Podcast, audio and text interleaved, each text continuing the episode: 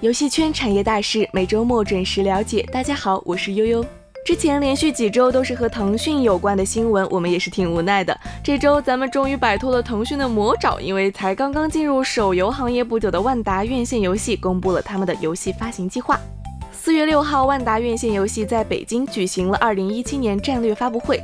发布会上，万达院线游戏公布了十几款带 IP 的手游新品，这些 IP 囊括了影视、游戏、体育、二次元等多个类型，可以看出万达院线游戏所布局的范围之广。值得一提的是，受到保密协议的限制，万达还有多款影视和端游 IP 改编手游新品还未公布。就像很多人曾经说的那样，万达想要短时间内做到手游行业前三，或许不是说着玩的。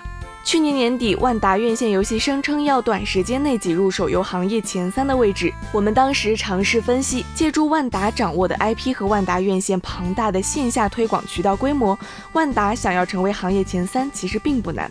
相比其他传统游戏公司，万达缺少的其实就是出色的研发能力了。从这次发布会，我们看到万达院线有意从游戏发行端切入，避开自研能力较差的弱势，专注独立发行其他游戏公司的产品。这与腾讯目前在走的路子有些相似。腾讯也越来越多的开始发行其他厂商的游戏，为自研产品获取更长的研发周期，以此来打磨产品质量。不同的是，万达的优势恰恰就是发行。万达旗下拥有一百八十六座万达广场，覆盖一百多个城市，其线下推广实力不容小觑。可以想象，一款手游产品想要做百城联动，除了万达，也没几家有这实力了。这么一想，万达要做手游行业前三，或许并不需要太久。好了，以上就是对万达院线游戏这次新品发布会的一些观点了。如果您有其他看法，也不妨在下方评论留言。这里是四三九九游戏鹰眼，我是悠悠，我们下周再见。